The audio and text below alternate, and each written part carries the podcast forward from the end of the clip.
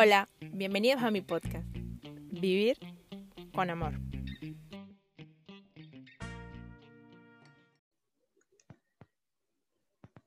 Olis, olis, olis, olis. Hoy estoy emocionada porque esta mujer está casi que trae un bebé nuevo al mundo y está aquí grabando conmigo. Hoy tengo a Angie Melina. Angie, amiga, preséntate tú sola porque tú eres un, una caja de sorpresas, así que usted preséntese sola. Ay, primero que todo, muy contenta de estar aquí, amiga, de acompañarte. Súper, súper, súper feliz. Y bueno, no te preocupes, que todavía estamos, Mauro está portándose bien por ahora. Bueno, contándote un poquito sobre mí. Eh, mamá de dos, como ya dijiste, pues tengo un, niño de seis años, tengo un bebé eh, ya mes y medio de, llegar a este maravilloso mundo, de profesión ingeniero industrial, sin embargo, eh, bueno, conversaremos de eso, me imagino ahorita.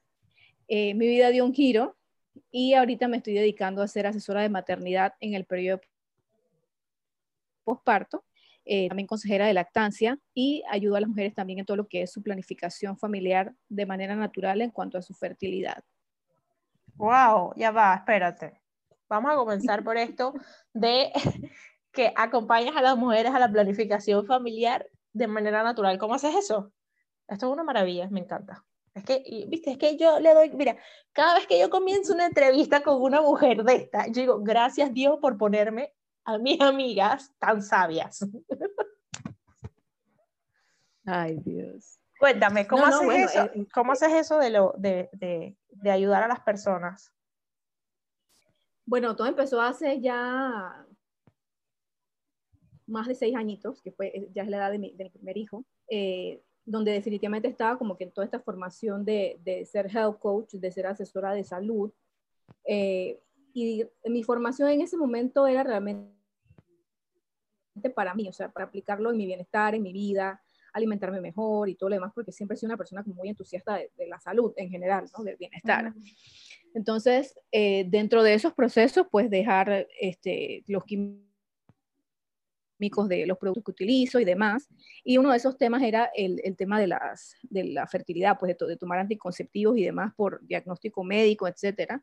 Entonces, buscando formas más naturales de cuidar mi fertilidad y todo lo demás, que en ese momento pues no tenía ningún problema, eh, pero tratando de llevar como que el proceso de la manera más natural posible.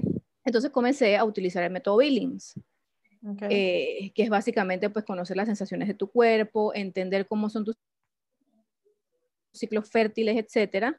Y en ese mismo año de mi formación, en el 2014, entonces resulta ser que ya estaba preparada para ser mamá. Oh, entonces estaba, estaba, estaba, tremenda esa formación de health coaching y ya te digo, todas las otras cosas que estaba en, en el medio pues explorando. Eh, y lo que hice fue aplicar todo lo que estaba aprendiendo en el coaching de salud a mi embarazo. Entonces fue como bien interesante poder aplicarlo y todo lo demás porque o sea, sentí que realmente gocé de manera muy plena todo ese proceso del embarazo.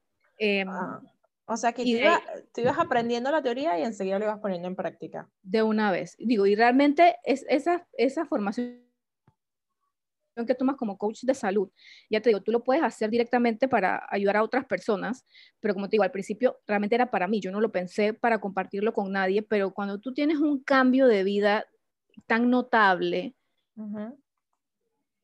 la gente obviamente te pregunta, ¿no? Oye, ¿por qué te ve que si tomando el, jugo verde y que si leyendo etiquetas y no sé qué y tal? Entonces, sí comencé a compartirlo con otras personas, sobre todo mujeres eh, contemporáneas y demás,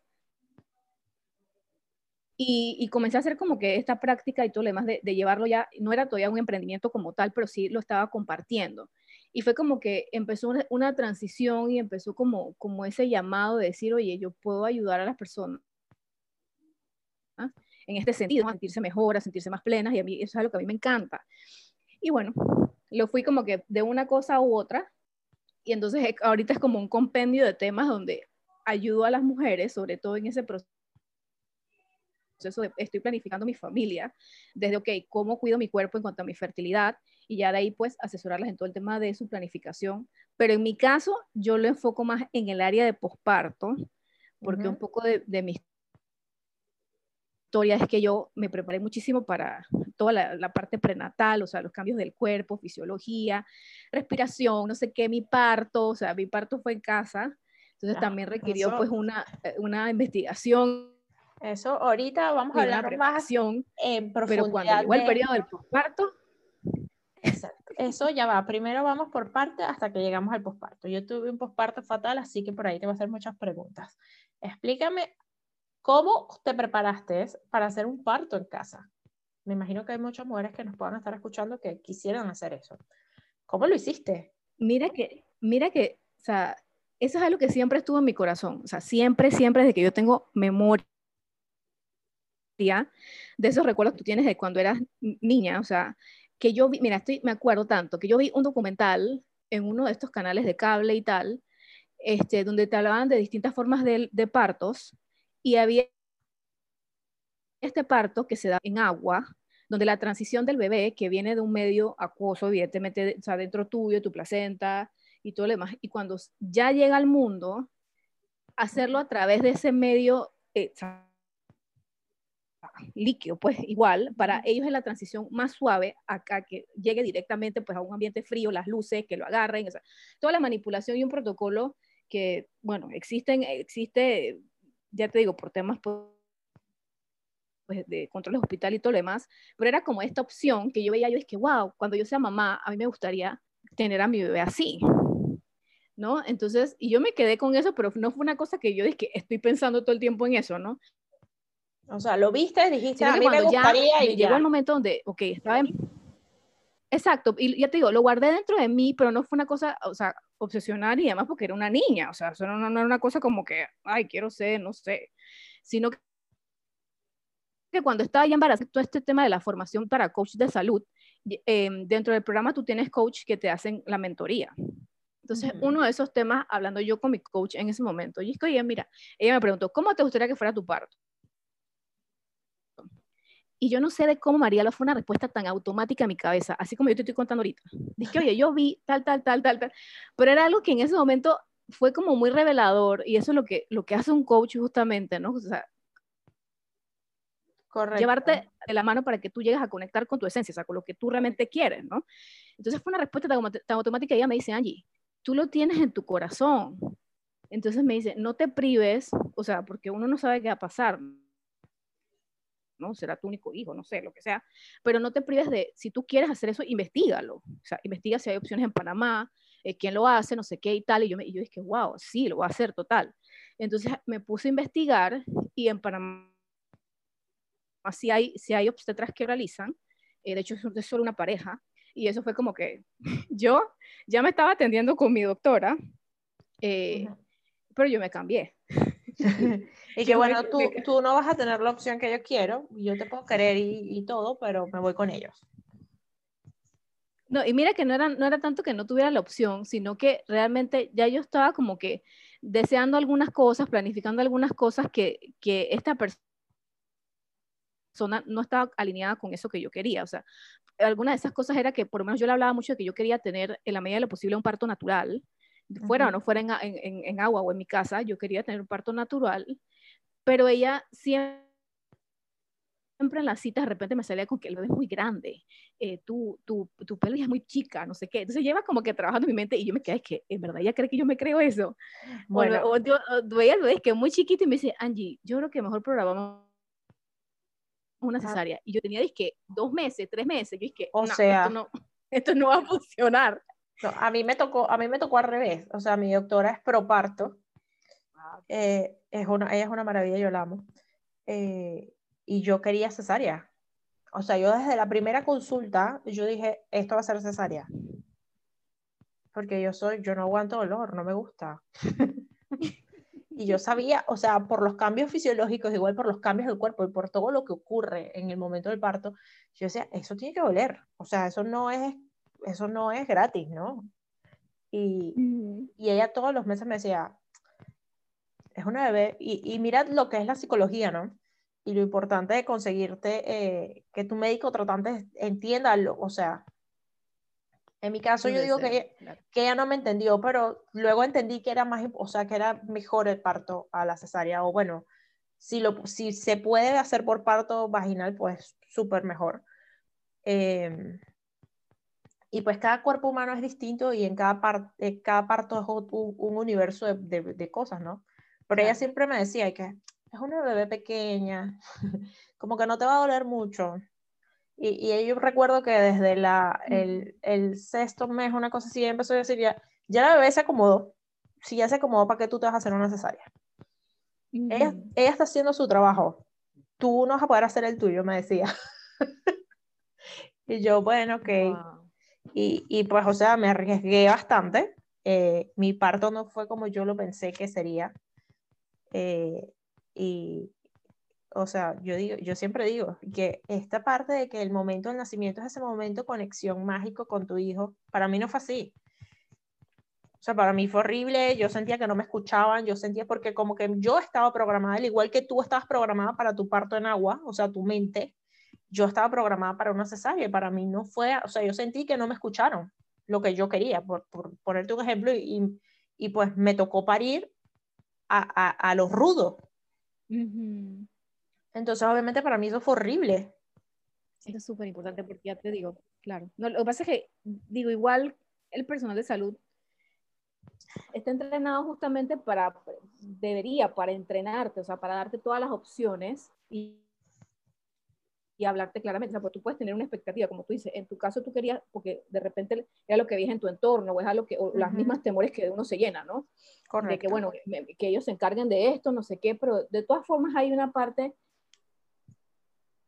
que es sumamente importante que se ha ido perdiendo mucho en el sistema de salud también, es que los médicos tienen que explicarte todo, o sea, todo el proceso, sea natural o sea por una cirugía que, que es delicada, muy delicada el tema de la cesárea, pero explicarte los beneficios, los contras, eh, cuánto tiempo toma una recuperación, etcétera, y, y, no ser como tan parciales algunos, como el caso que ya te digo, que me, me, ocurrió a mí donde, donde mi doctora pues era full cesárea, Por, por, por, un tema ya de practicidad para, para él Claro, en tal punto. Ella, más no para mí. ella no escuchó, como tú dices, que era, que era mis deseos, que era mi expectativa. Porque al final es un proveedor, es un proveedor de un servicio que tú estás buscando y al final tú estás pagando por un servicio. Por supuesto. Entonces, entonces es todo este tema que ya te digo, me preparé mucho para esa parte prenatal, para prepararme qué era lo que yo, cuál era mi, mi deseo, mi expectativa. Gracias a Dios tuve, ya te digo, este, la oportunidad con estas personas que, que lo hacen ya hace muchos años aquí en Panamá y demás, eh, y que estaban alineados con lo, me, me daban la seguridad para yo poder intentar eso que tanto yo quería. Claro, y, es súper, ¿no? Y, ay, no, fue una bendición demasiado grande, ¿verdad? Que yo hasta el sol de hoy, mi, mi parto es una cosa muy, muy sagrada para mí, pues porque en verdad no, ya digo, era lo que ni siquiera pensé que podía ser posible. Claro, claro. Eh, no, yo nunca pensé posible en parir, yo nunca me creí capaz de parir. Para mí, para mí fue una hazaña, para mí fue una hazaña. dentro del proceso sí, estaba como un poquito más atrás. Ah. no, es que es, un momento, es un momento tan, tan trascendental en la vida de una mujer, que por eso que ya te digo, al final, eh, luego del parto es cuando empieza todo este, todo este camino de, de, eres mamá y no hay vuelta atrás. Eh, sí. Exacto. Por lo menos en mi, en mi, caso me encontré yo con, con, una realidad que fue bastante dura para mí, porque ya te digo, para mí toda era mi preparación para mi parto. me pasó, me pasó. No había información en ese momento, hace seis años, para el parto. Entonces, ya luego me, y ya luego eso me pasó. y ya luego me di cuenta, y es que sabes que no, o sea, esto, o sea, es importante que la mujer realmente conozca, primero que es un don ser madre, obviamente, ¿no? De, de, que, de que es un proceso que vas a vivir, que te va a cambiar tu vida para siempre y no es una frase cliché, o sea, literalmente es así, y el que tú tengas por lo menos un panorama de qué cosas debes tener en cuenta o qué cosas posiblemente vaya a pasar, ya para ti no te agarra como que tan desprevenida o, o,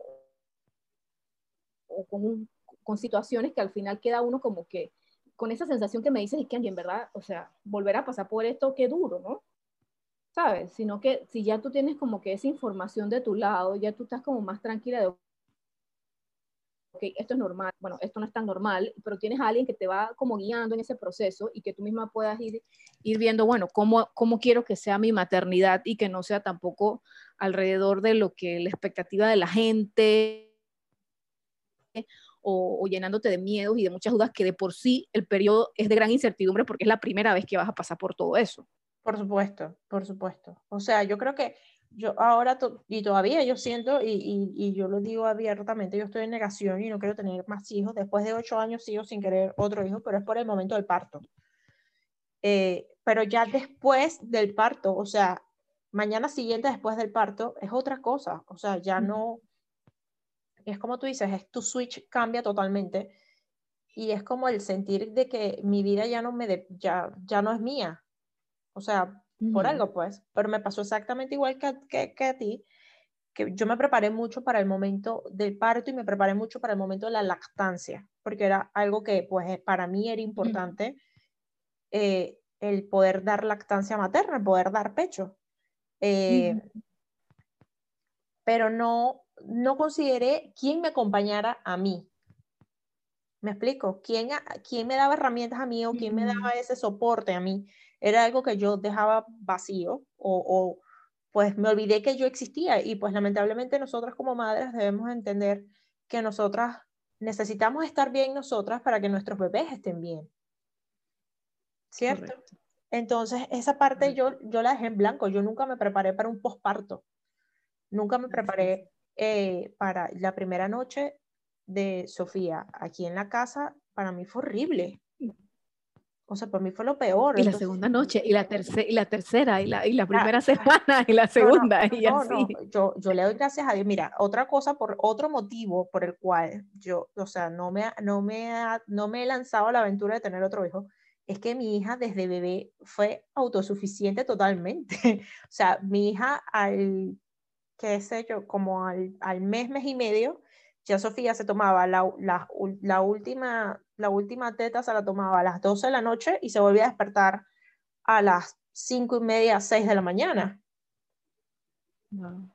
Exacto, me explico. Entonces yo me siento muy afortunada porque no fue que me desvelé durante mucho tiempo. Obviamente la primera noche que hizo eso, yo me quedé como boba viendo para ver si, si iba a despertar o no se iba a despertar. Y recuerdo llamar al pediatra que gracias a Dios para mí es uno de los mejores pediatras porque a la hora que lo llame y aún todavía ocho años más tarde, a la hora que lo llame, siempre me atiende el teléfono. eh, bendición. Exacto, entonces lo llamo y yo le digo, hey, la chiquilla le toca teta y la chiquilla no está dormida y me dice, María Alba, si está dormida y que está respirando, sí. Eh, si está dormida, déjala dormir, ella se va a despertar cuando tenga hambre, porque estaba libre de demanda, pues. Eh, entonces él me decía, ordeñate y ten la leche, o sea, guarda la leche por si acaso y empieza a armar tu banco de leche para que no te falte. Yo, ok, perfecto. Y ya pues, pero ese tipo de cosas, o sea, yo creo que se me hubiese hecho más fácil con una Angie en ese momento y que Angie, esto es normal.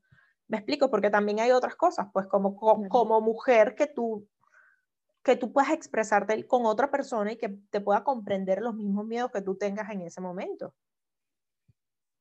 No, y encima me dice que, digo, que, que afortunada también con, con el pediatra, porque ya te digo, hay pediatras que, bueno, o sea, esa es una situación que es tan normal dentro de todos sus pacientes que he visto lo demás que, que, sabes, no es que, primero que te contestó, y segundo que, que era un pediatra pro lactancia, porque también... a mí me encanta mi pediatra porque mi pediatra... Cuentas con profesional. El, tú no le puedes mandar fotos por WhatsApp y tú no le puedes escribir por WhatsApp. él, tú lo tienes que llamar. Llamar. Y entonces, según como él te escuche, él te va a decir, tráete. Yo digo que, eh, oh, eh, mira, mi pediatra es pediatra y es bombero. Así que ese man siempre contesta. Y entonces yo, yo, siento que él escucha el estrés en mi voz. Él va, apagando fuego por donde sea. Ajá, él escucha el estrés en mi voz. Y entonces hay días que yo digo que, ¿sabes qué? O sea, yo llamo al teléfono y que voy con Sofía ya de una vez para la clínica o, o, o, mira, me está pasando esto y esto y esto. Entonces me dice, si me estás llamando, o sea, obviamente ya esto lo hace hace poco, pues, si me estás llamando es porque no consideras importante que yo la vea.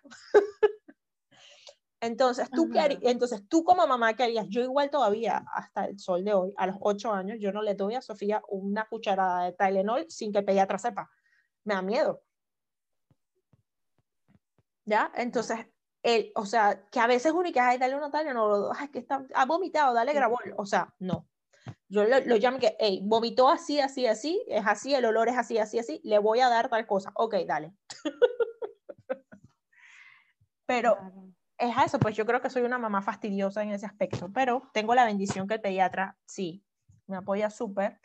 Él, él, fue el primero, de hecho, en el hospital, él dijo cuando nació Sofía y que es lactancia materna exclusiva. Claro, yo sonreí porque era lo que yo quería.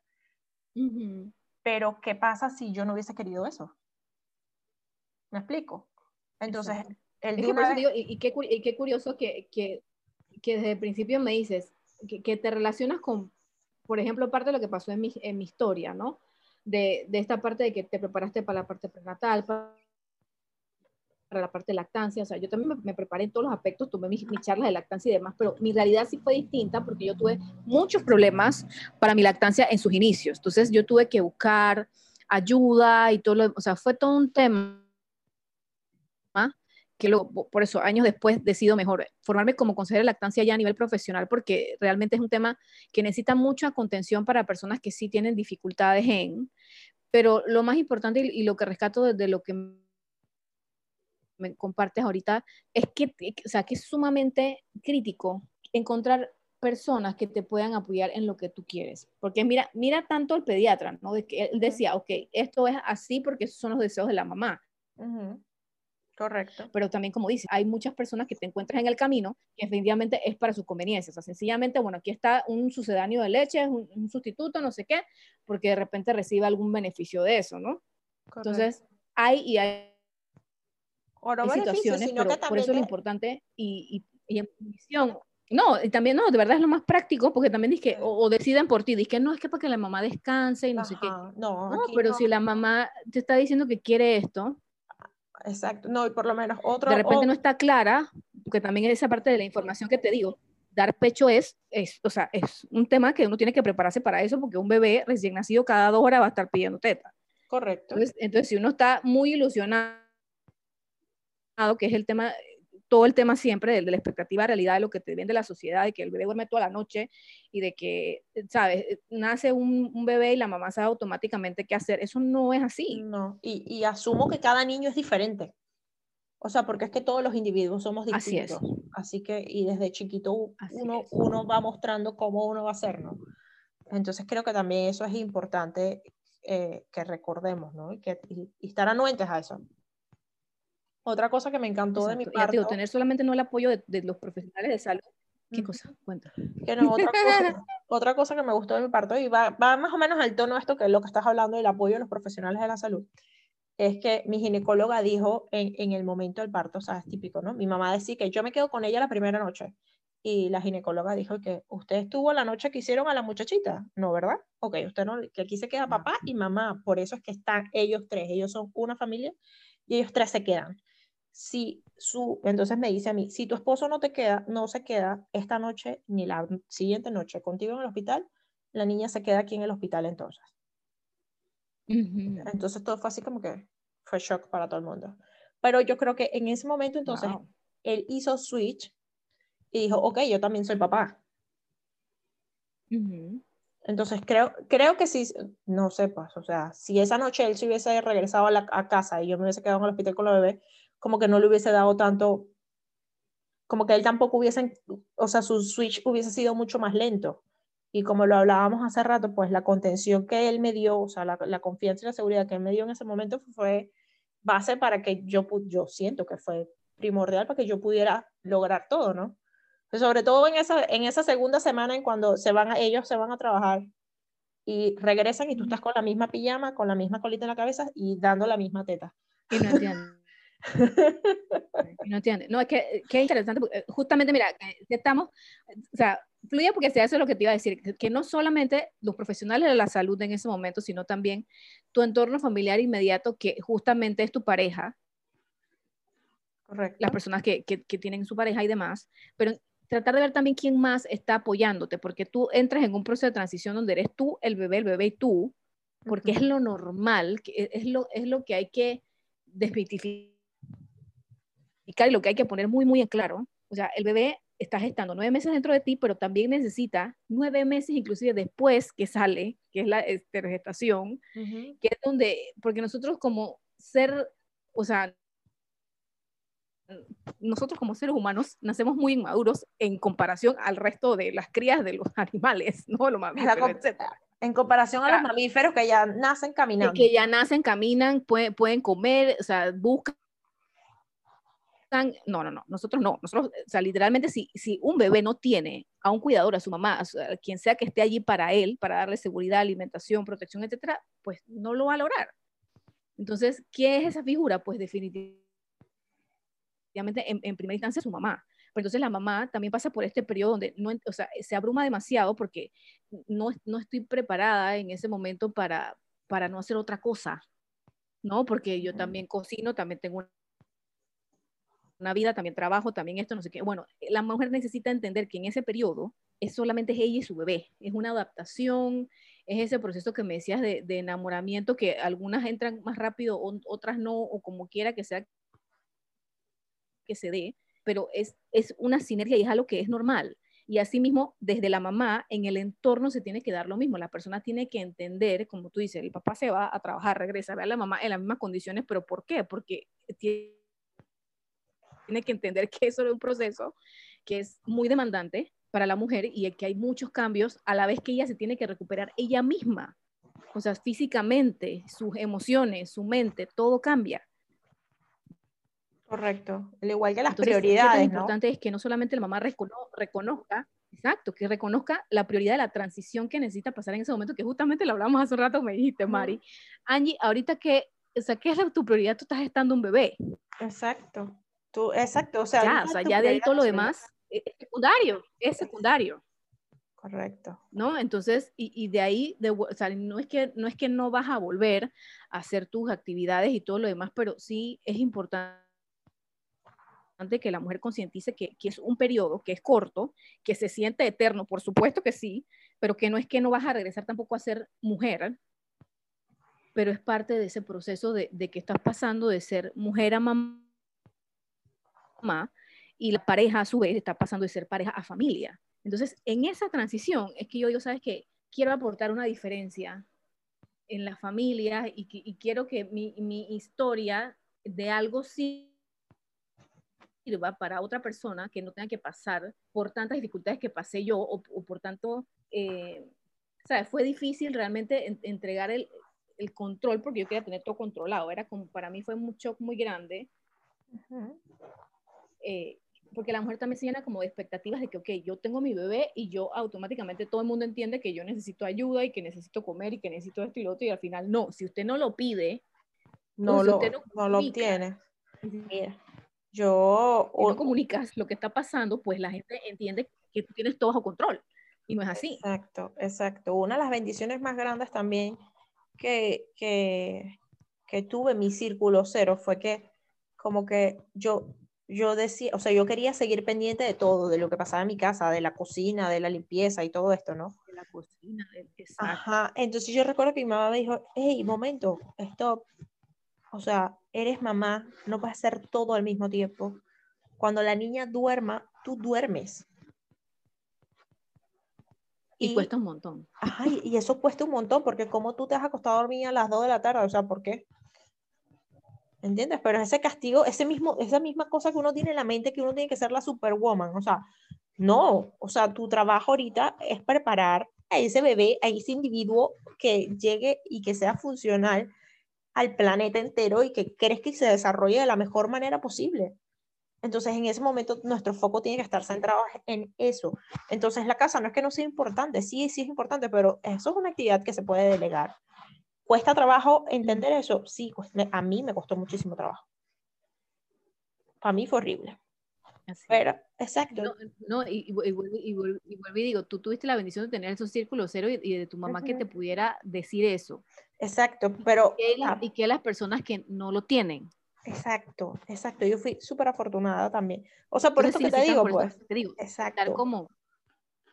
Yo fui súper afortunada. planificada, estar como consciente de que, ok, esto va a pasar, entonces yo necesito prever desde antes, bueno, ¿quién me va a poder ayudar en este claro, bueno, tiempo? Eh, lo puedo presupuestar para que alguien me esté pendiente de comienzo a cocinar y congelar, congelar comida para tener para comer, porque algo tan básico como poder ir al baño, bañarte y comer, Son cosas, no, no, no, ya, es, asombroso. O sea, los bebés, se vuelven un privilegio en ese momento.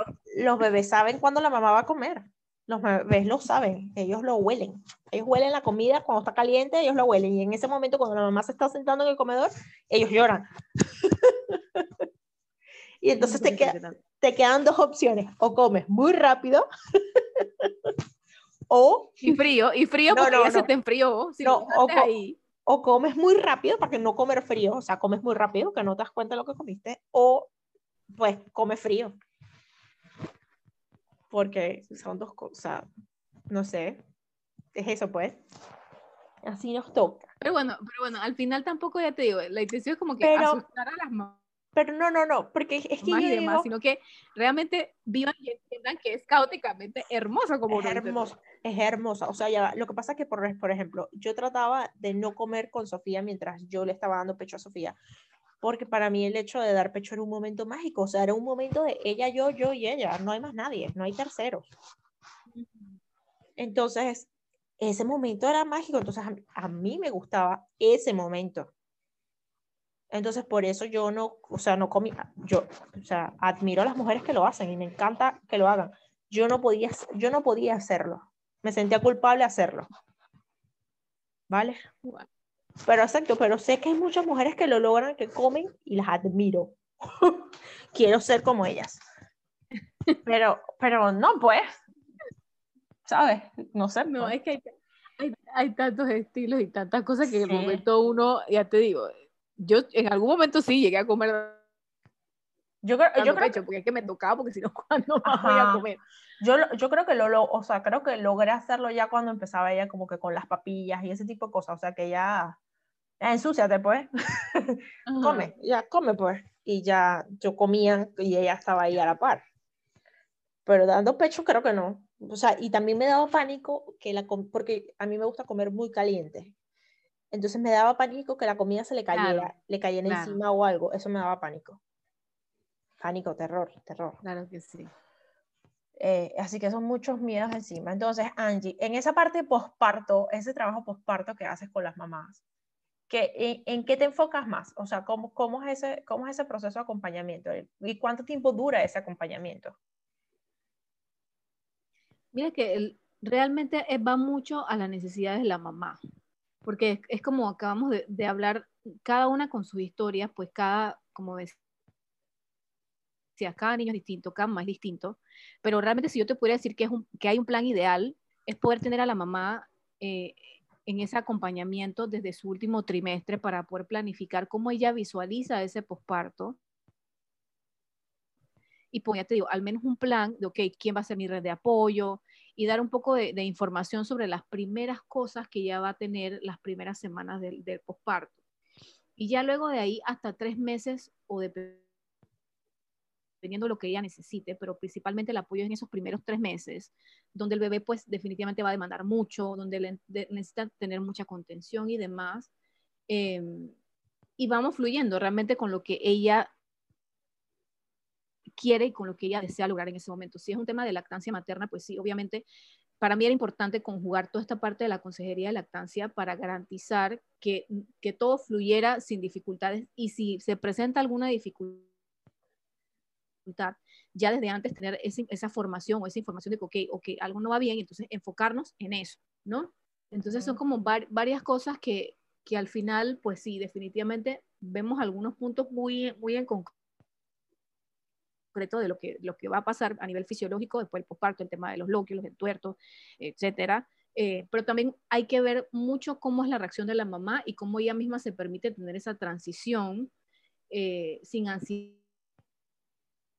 sin preocupaciones y qué tan segura se vaya sintiendo para ya tomar su, propia, su propio rumbo, ¿no? Porque al, final tampoco el servicio es que yo te digo qué hacer, sino sencillamente darte opciones. Y Todas las herramientas. Exacto, y tú eliges, ya te de acuerdo a tu estilo de maternidad, qué es lo que a ti te va a funcionar, ¿no? Claro. Que, que, que de repente también, ya te digo, de, de, con cada generación la crianza cambia, entonces también tú puedes tener tu red de apoyo con tu mamá, tus tu primas, etcétera y tal, pero el momento en que ellas criaron de repente no es el momento que estás viviendo tú en este momento. Entonces pueden haber muchos mitos de que ya te digo, eh, eh, el tema de los, los teteros o, el tema de que, de que no lo cargues mucho porque lo malcrías y tal, no sé qué, son cosas que han ido cambiando, que han ido evolucionando. Entonces, que la mamá conozca todas las opciones que tiene, por qué sí esto, por qué no lo otro, y que ella elija cómo ella se siente más, más cómoda, ¿no? Más cómoda. Guiarlas hacia esas fuentes de información y que ya al final ella pueda ella sola ir estructurando cómo ella visualiza su maternidad. Pero sí considero que por lo menos esos tres primeros meses, y ya te digo, depende mucho de la persona, inclusive puede ser hasta un poquito más, eh, que se permita realmente explorar y decir, sabes que, bueno, con esto me siento cómoda tal, oye, esta información y tal, o dirigirlos con, con, las, con los médicos eh, más idóneos para las cosas que necesitan tener en cuenta. Y, y para mí, ya te digo, lo más hermoso es ver cómo una mamá ya luego está empoderada y, y, y toma sus propias decisiones y, esto y lo otro y cuestiona y pregunta y, sabes, de repente no está como tan temerosa a que, bueno, esto es lo que, lo que me dijeron y lo que yo creo y... claro, también hay cosas que uno... parte de la familia, o sea, como tal, de, pareja a familia. Claro, hay también cosas que uno escucha mucho en, en, en, las charlas y en las preparaciones que uno pueda asistir o en los cursos que puedas tomar. Y, entonces siempre eso, lo que tú dijiste es algo, o sea, no hay como una receta mágica, pues. Eh, simplemente te doy las herramientas y tú ves cuál es la que mejor se te acomoda a lo que tú necesitas. Pero es que esto es como que todo, y esto, esto lo escuchamos eh, mucho en estos cursos de preparación. Y, y pues el saber que eh, es como el, el, tener una opción adicional, ¿no? Y eso, lo que, lo que tú mencionas, el decir que, o sea, tu círculo cero esté en tono o sepan lo que tú quieres para tu hijo y para ti, ¿no? Eso también es importante, ¿cierto? Mm.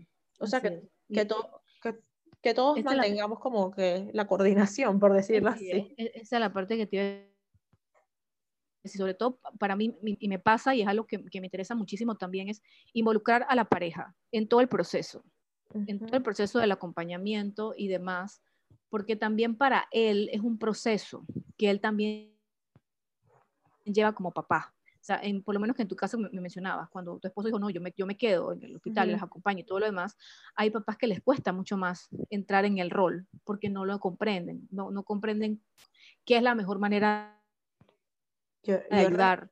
Ellos tienen sus propias dudas, tienen, eh, sabes, su propio proceso. Entonces, eh, cambia mucho cuando desde el principio el papá está involucrado y va entendiendo los cambios que va a vivir su pareja, no solamente a nivel físico, que es lo que él puede ver, sino, ok, entender que hay un proceso de recuperación hormonal, que hay un proceso emocional que ya va a pasar, que va a ser difícil en cierto momento, y cuál es la, el, rol que debe jugar él en todo momento, eh, es, la, la, diferencia del cielo a la tierra. Entonces, también para mí es muy importante esa parte del involucramiento del papá y, y de que la mamá también escuche cuáles son esas dudas que tiene su, que tiene su pareja. Claro, que también es importante que, que ellos y como decía hace un rato, que ella también verbalice y comunique, necesito esto, siento esto y todo lo demás, y eso nos ayuda a prevenir que haya depresión postparto, que haya ciertas situaciones donde, ya te digo, la pareja piensa que es que él debe saber cómo yo me siento. Ajá, yo, yo digo que tú debes saber. O al revés, él dice, no, es que ella debería atenderme, ajá, entonces, eh, o, al revés, no, dice que no, pero es que ella dejó de atenderme.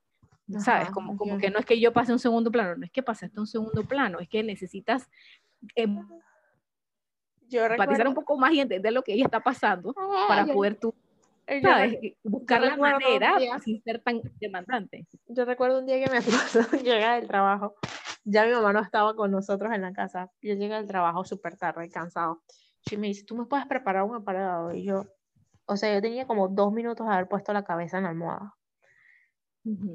Y yo, realmente no puedo. Ah, literal. Literal, no puedo. Discúlpame, no puedo. Más claro y pelado. o sea, claro, en ese momento después me sentí la peor esposa del mundo por no hacerlo. Y él va a la cocina y regresa eh, entre cuarto y dice, no puede ser esto. O sea, se, lo que queda de pan son tres rebanadas de pan. O sea, una rebanada de pan y las dos tapas del pan. ¿Por qué no me avisaste que no había pan? Y yo le digo, no sabía que no había pan. discúlpame, no sabía que no había pan. Y él como que puso cara y como que, ¿qué? Bueno, ya, pues no importa.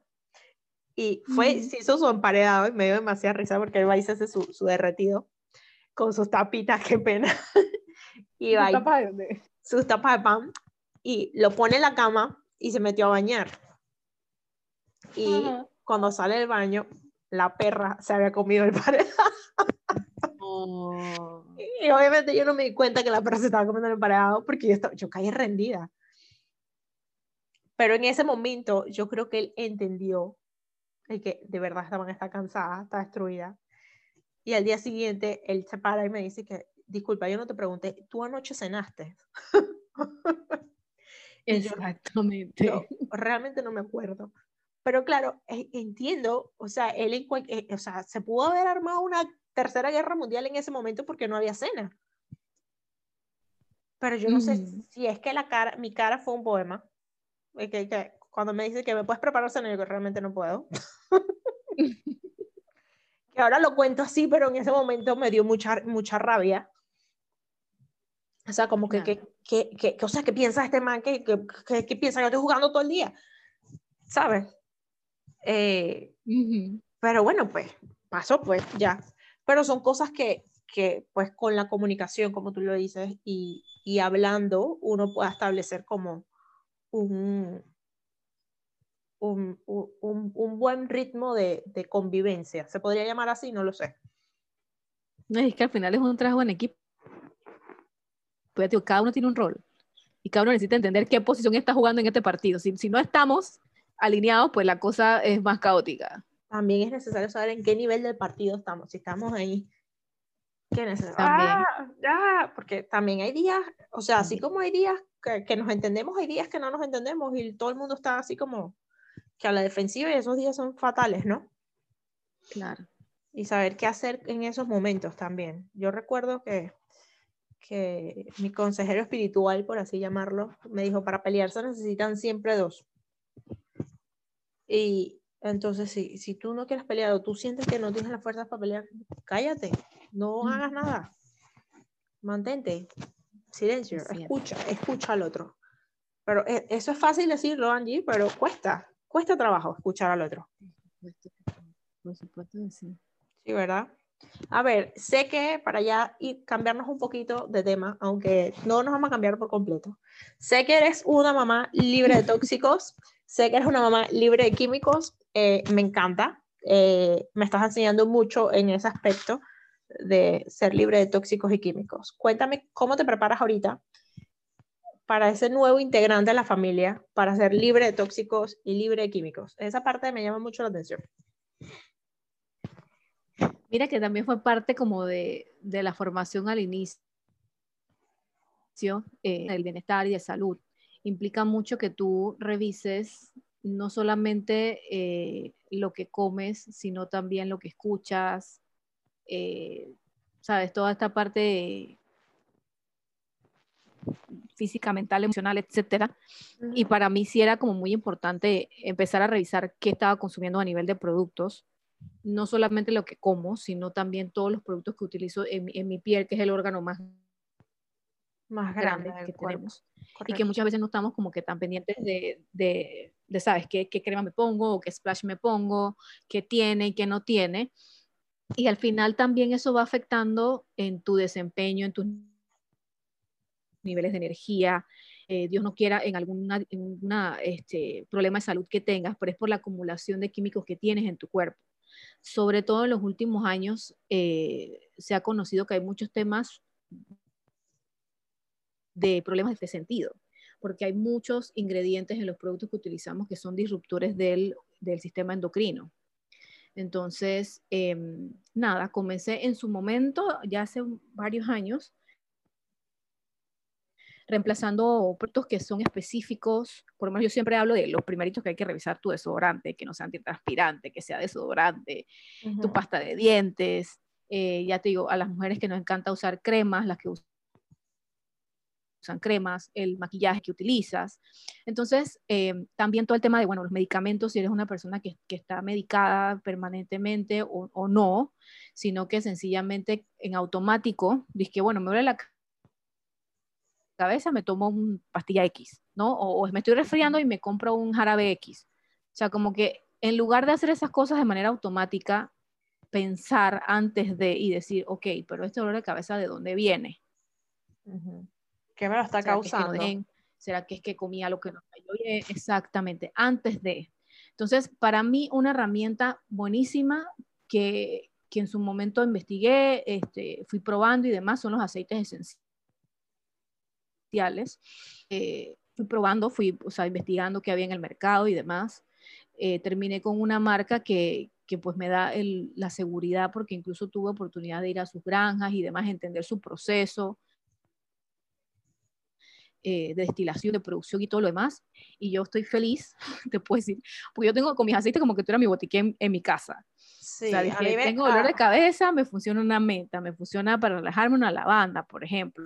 No, yo, yo les voy a decir aquí a esta gente y, yo les tengo ejemplo, que la utilizo los puedo utilizar hasta para cocinar yo les voy a decir a esta gente acá, acá, acá yo no tengo, aquí no hay patrocinadores de ningún tipo, así que podemos hablar de marca. Angie, Angie, usa eh, los aceites esenciales de John Living. Y pues ella junto con Nikki me, los presentaron. Y, y, pues es cierto esto que ella dice, yo apenas estoy dando pininos eh, en los, con los aceites, pero es realmente maravilloso los beneficios que se pueden obtener con ellos. Eh, pues como dijiste, pues para un dolor de cabeza podemos usar un peppermint, ¿no? Y, y con, dos, y con dos gotitas solucionamos y no tenemos que estar ingiriendo eh, fármacos, pues. Eh, pastillas, ni nada, y, también el proceso ese de, de o sea, y, realmente también entramos en, en ¿qué te digo? Como en un estilo de vida de, realmente cuestionarnos de dónde viene esto, ¿no? Más de que, como te digo, en automático recurrir a una pastilla, recurrir a un medicamento, más bien es como tener ese trabajo interior de decir, ok, ¿por qué está pasando esto? ¿Qué estoy haciendo? ¿Qué estoy comiendo? ¿Qué estoy lo... Y, realmente ya se vuelve como que tu estilo de vida buscando un bienestar más allá que una solución inmediata, ¿no? Entonces, bueno, desde ahí utilizando si ya los aceites, eh, los productos que o haces tú misma y tú sabes que tienen, porque tú, tú con los aceites tú los vas armando, o ya hay productos que la la línea te ofrece, que es hecho a base de productos naturales y aceites esenciales. Entonces, para mí ha sido maravilloso. Este, ya te digo, desde que empecé para mí, para mi esposo, evidentemente para mi hijo que ya tiene seis años, inclusive ahorita para Mauro, o sea, para, mi bebé. Eh, ahorita que estoy embarazada, pues obviamente hay algunos aceites que no puedo utilizar vía tópica, o sea, como les, les comenté hace un rato, o sea, la piel, el órgano más grande que tenemos, se absorbe y demás. O sea, algunos aceites, sobre todo los calientes, que no, que no son muy recomendables, pero sí en lo puedes usar. Ajá, lo puedes usar en el, difusor. Pues. Eso te iba a preguntar. O sea, sí, sí puedes usar los aceites normalmente con tu difusor. Que ya, sí, ya Mauro está listo con su búho. yo ya desde ya, ya yo tengo listo que es lo que voy a utilizar para el parto, eh, para, la, para, la labor de parto. O sea, tengo un arsenal de lavanda, no tienes idea. Oh my God. Valor y un poco de cosas. A mí me encanta esto porque desde el día que llegó mi kit de inicio, o sea, cuando, cuando me, recién me llega el, primer golpe, el, la primera tanda de, de aceites, eh, yo recuerdo que estabas tú y Nicky en, en videollamada y mi esposo después empieza a oler y él se adueñó de, de, de Pisan Calming de tal manera que mientras está en la oficina, él está con el difusor y su Pisan Calming, o sea, se lo bebe. Le encanta eso.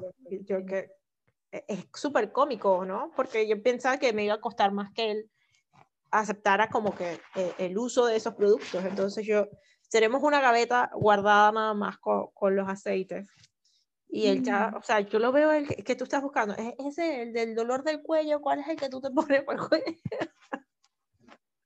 y me da risa. No, y el testimonio de Sofía, que fue una cosa también este, importante, ¿no? Porque pues sí, mira, sí, con Sofi me pasó que, bueno, tú sabes la historia, pero para contarle a la gente, Sofía sufre de dolores de crecimiento y, y pues justo cuando estábamos, que, que, Angie nos estaba explicando, Angie explicó a uno eh, de un aceite que se llama Panaway y, y, dijo que bueno, estos son buenísimos para los dolores en las articulaciones y no sé, y que yo lo quiero, lo necesito, yo quiero ese, y yo, ok, dale, sí, de hecho fue una de las razones por la cual se, se, se adquieren eh, los aceites en la casa, y, ella apenas llegaron, que bueno, mamá, necesito el aceite, el, el de los dolores, toma, aquí está tu aceite Panaway. Lo que hicimos fue que le pusimos la tapita de rolón, igual se lo pasamos por la rodilla, porque igual estos dolores de crecimiento no se pueden masajear, no se puede hacer, no se puede tocar, no se le pone nada, sino simplemente hay que esperar que pase. Y la mujer durmió toda la noche. Yo recuerdo que al día siguiente te llamé que Angie pasó esto, no lo puedo creer. O sea, ya la mujer vive con su Panaway debajo del brazo. Ella lo tiene para ella.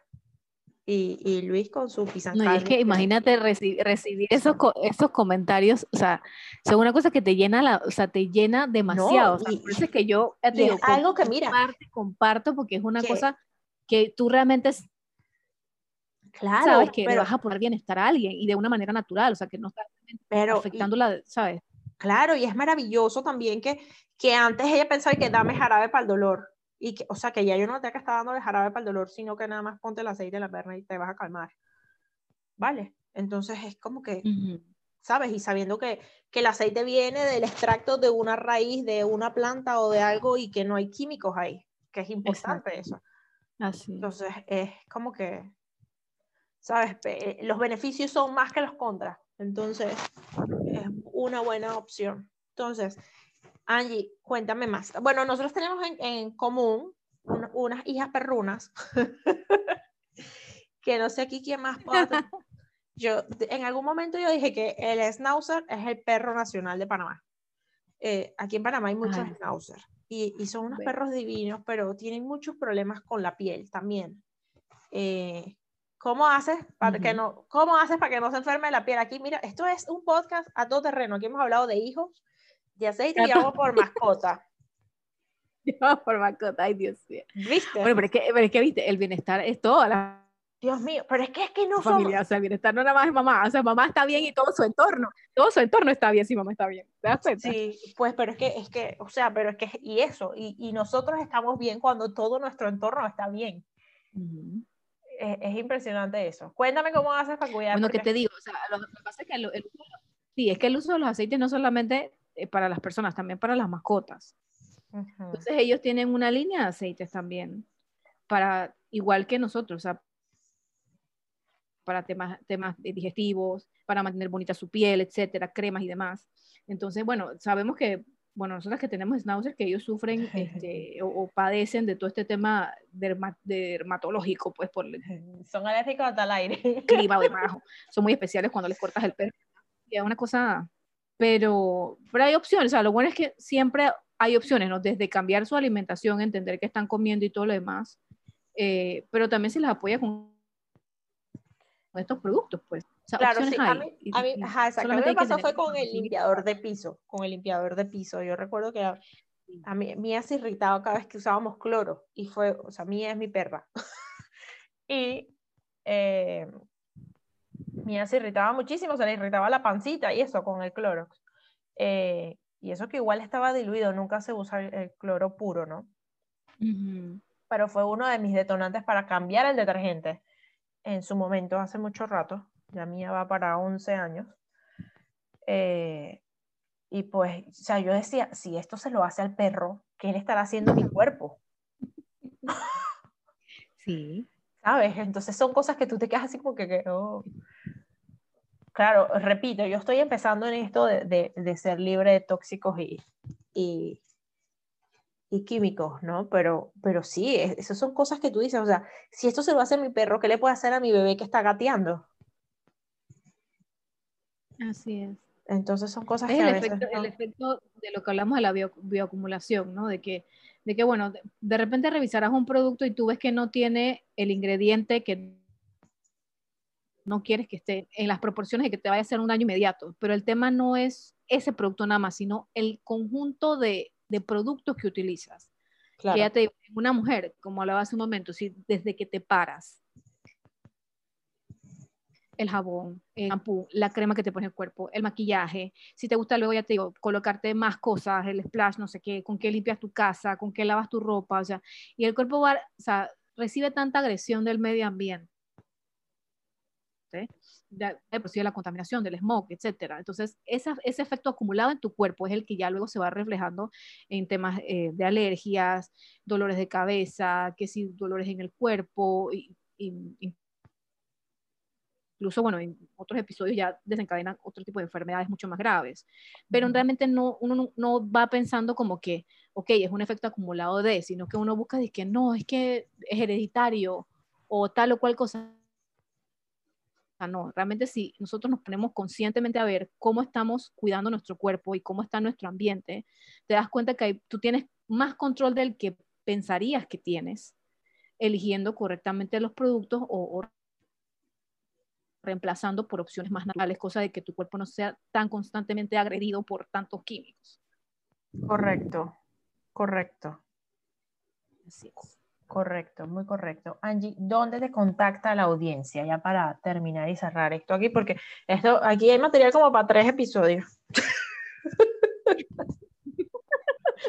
Ay, qué pecado. Es que nosotras, las mamás, oye, tío, cuando las personas están pensando en formar familia, somos tan integrales, o sea, somos tantas, que guau, o sea, aquí ya te digo, lo podemos partir en tres, todos los episodios que quieras. Sí, tenemos para, para compartir. Ahí mucho. Ahí tenemos que... Eso es lo rico que, tenemos, para compartir. Sí, eso, eso también, eso me encanta. Y... Pero bueno, nada. Diga, diga. ¿Dónde te ubicamos? ¿Dónde te contactamos? Mira, en Instagram aparezco como arroba Angie, que es A-N-G de gato y de iglesia elefante, subrayado Melina, M-E-L-I-N-A. Eh, me puedes escribir directamente por ahí o mi, correo electrónico también es angie arroba angiemelina.com. Con muchísimo gusto y estoy a la orden, siempre. Qué rico, Angie. Angie, gracias por tomarte este tiempo. Eh, en lugar de estar descansando, echarnos cuento aquí y compartir toda tu experiencia y toda tu sabiduría acá con nosotros. Muchísimas gracias por compartir. Y lo más rico, tú me puedes poner a compartir cuando quieras, siempre cuando quieras. Sí, yo le doy gracias a Dios que de verdad, o sea, como lo dije al principio, que me ha rodeado de mujeres. De hecho, fue uno de los motivos por el cual abrir el podcast, eh, de rodearme de mujeres maravillosas que comparten su historia, comparten las cosas que le, con las que le han ido bien y comparten las cosas con las que le va mal, como para que no te pase a ti. Aunque muchas veces nosotros nos escarmentamos con cabeza ajena. Pero siempre está la amiga que te, dije que por ahí no. que conste en acta que se te dijo. Eh, pero de verdad es maravilloso poder contar con personas como tú eh, en mi círculo de contención. Es maravilloso. Bueno, muchísimas gracias por estar aquí. Un besito. Te quiero mucho. Un abrazo. Chao. Chao. Bueno, y sin ya no tener más nada que decir para ustedes, eh, te quiero dar las gracias por regalarte este tiempo para ti y escuchar este episodio de Vivir con Amor, el cual ha sido grabado con muchísimo amor. Si te gustó lo que hablamos el día de hoy, Recuerda suscribirte, darle like y sobre todo, si piensas que este podcast puede ayudar y motivar a otra mujer, por favor, compártelo. Nos vemos el próximo jueves con otra historia cargada de valor, coraje, disciplina, fuerza y amor. Esto fue Vivir con Amor.